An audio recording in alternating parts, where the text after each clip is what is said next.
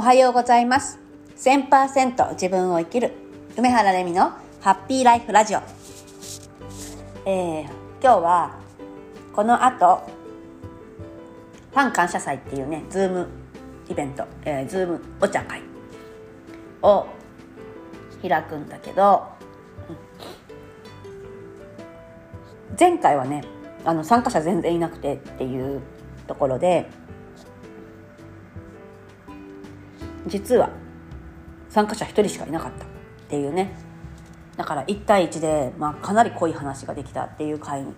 なったんですけど、まあ、今回は、えー、申し込み開始後、まあ、すぐね満席になっちゃって逆にね、あのー、申し込もうと思ったらもう満席で申し込めませんでしたっていうお問い合わせがいくつか来ていたんですがお問い合わせじゃなくて声をねいくつか頂いてたんですけどあの、まあ、今回はなかったんだけどね以前よくあったことであのどうしても参加したかった。セミナーとかね。何かそういう企画の時に満席になっちゃっててあの申し込みをしようと思って調整スケジュールの調整をしていたら満席になっちゃってた。だからあのなんとか1人1枠だけ増やしてもらえませんか？みたいなね。問い合わせを、まあ、されることがされることがねよくあったんですけどあの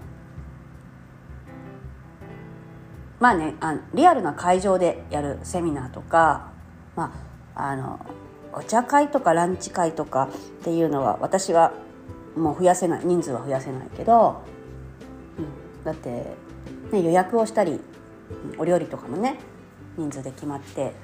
出てきたりとかね。なのでしないけど例えばあのセミナーとかね。で、まあ、人数は入れられる。けど定員決めた定員は埋まってしまった。みたいな時だったら、まあ、それは受け入れることもあったかななかったかな、うん、まあ受け入れる可能性はあることなんですけど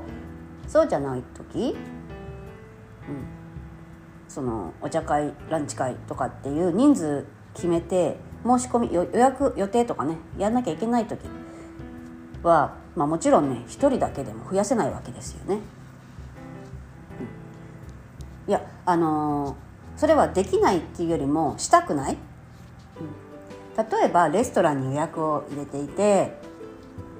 まあねあのー、今日明日の話じゃないから変更の連絡を入れれば変更はできるよね大体。レストランとかだって1人増や増やします増え人数が変わりましたって連絡をすればいいだけ。なんだけどわざわざそれをしてまで私はその一人を迎え入れたいのかって言ったら私はそういうことはなくて、うん、あのもちろんねその出会いっていうのは大切にしたい。その人に会いたいとか会いたくないとかそういうことではなくってうん、人との出会いご縁っていうのは大切にしたいんだけどただそのために私がその決めていることの外側で何かが起きていてそれを補う形で何か行動をとるっていうことは私はしたくない。だから、まあ、あえてしないけどあのまあねズーム私はもう4年ぐらい34年前4年だね4年ぐらい前からもうほとんどほぼ全ての活動をオンラインで行うっていうもうリアルでの開催っていうのをやめちゃったんだよね。そう全部オンラインにして、まあ、オンラインだから人数増やすなんて別に他愛のないこと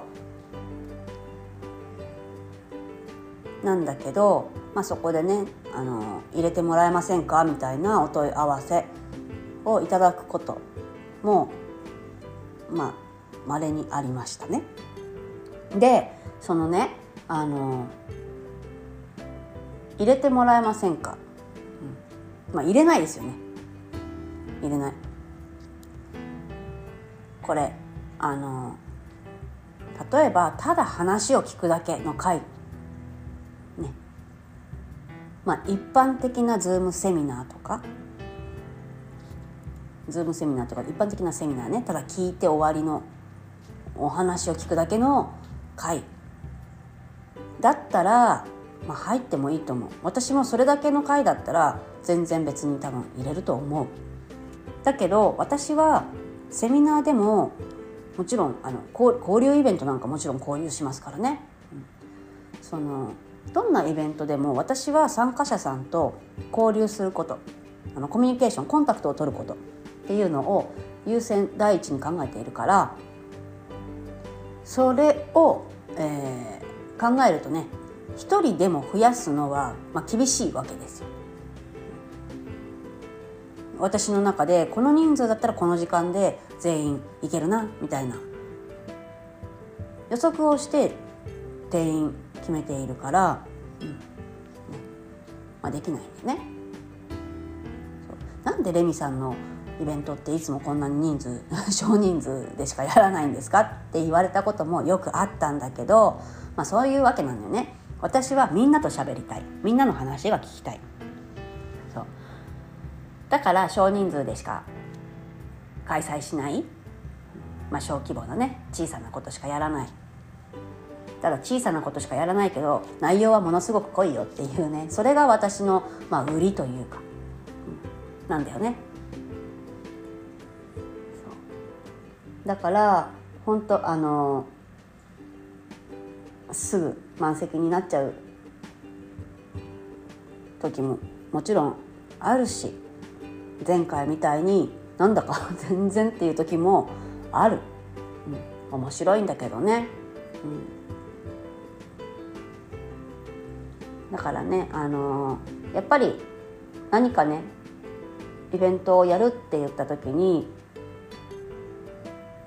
参加したいっていう気持ちがある人はすぐにね私のことでじゃなくてよどんな時でも何か参加したいって思う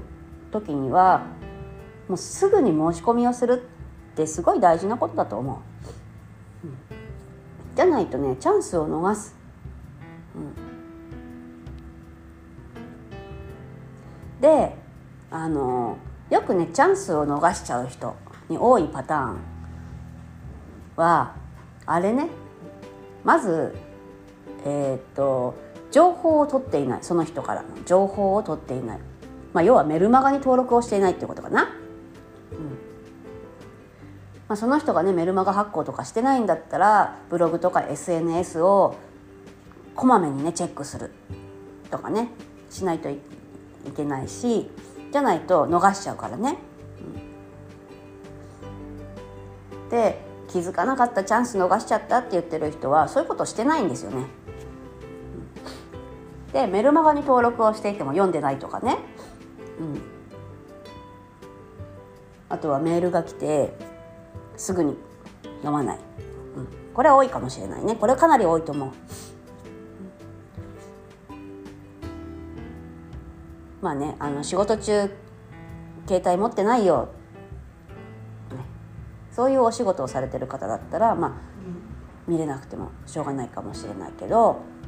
まあ、しょうがないかもしれないしてしょうがないよねそれはね。できないことはできない。なんだけどもしねそれが本当にそのイベントその人のイベントに参加がしたいと思っているんだったら例えばだけどねちょっとあの抜け出してトイレ行ってスマホ確認するメール来てないか見るとかね、うん、そのくらいあの追っかける。チェックする、うん、っていうことしないと、まあ、チャンス逃しちゃいますよね。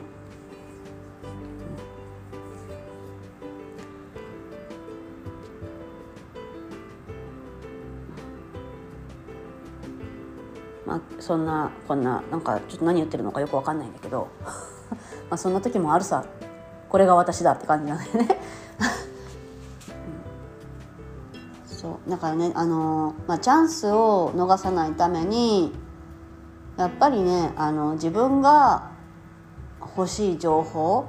大切大切っていうか見逃したくない情報はちゃんと見ないとダメよね。でそのためにはいらない情報を取らないっていうのも大事。これは私のねメンターが、まあ、教えてくれたことなんだけど、今必要でない情報はあのやめるメルマガとかも全部ねそれがたとえ有料のものだったとしてもあとはあのあのメルマガ解除するとそのアドレスでは登録できませんっていうマガジンとかもあったりします。ねまあ、そういうものでも今必要ないものは本当に解除するっていうね決断が必要決断することだってねそれでも登録できなくなっちゃうっていうのはさ、まあ、解除させないための、まあ、措置であって、でもさあの今何？ステアドってねいくらでも作れるじゃない。G メールとか、ね、フリーのアドレスいくらでも作れる。だからどうしてもまた読みたくなった時にはそれ別のアドレスを取って登録すればいいことだから、うん、全然ねそんなにあの解除しちゃったらもう読めないなんていうわけじゃないからさ。本当にねあの今自分に必要なものちゃんとキャッチするために無駄をそぎ落とす。断捨離だね。をしっかりした方がいいと思う。なんかちょっと何言ってるか分かんないまま長くなっちゃったね。何言ってるか分かんない話をしてもしょうがないから、うん、ちょっとこの辺で終わりにしようと思うんだけど、本当にあのぜひ断捨離やって。私も昨日一日中ね断捨離してたんだけど今日はねそうこのあとファン感謝祭やってでその後歯医者に行って、それが終わったら今度今日はね情報の断捨離をしようと、ね、スマホの中の整理だね。をする。予定ですなのであなたもね是非あの情報整理やってみてください、ね、そして、えー、見逃したくないもの、ね、逃したくないチャンス、ね、しっかりつかめるように自分で準備をしてみてください。えでは今日はこの辺にしたいと思います。ではまた。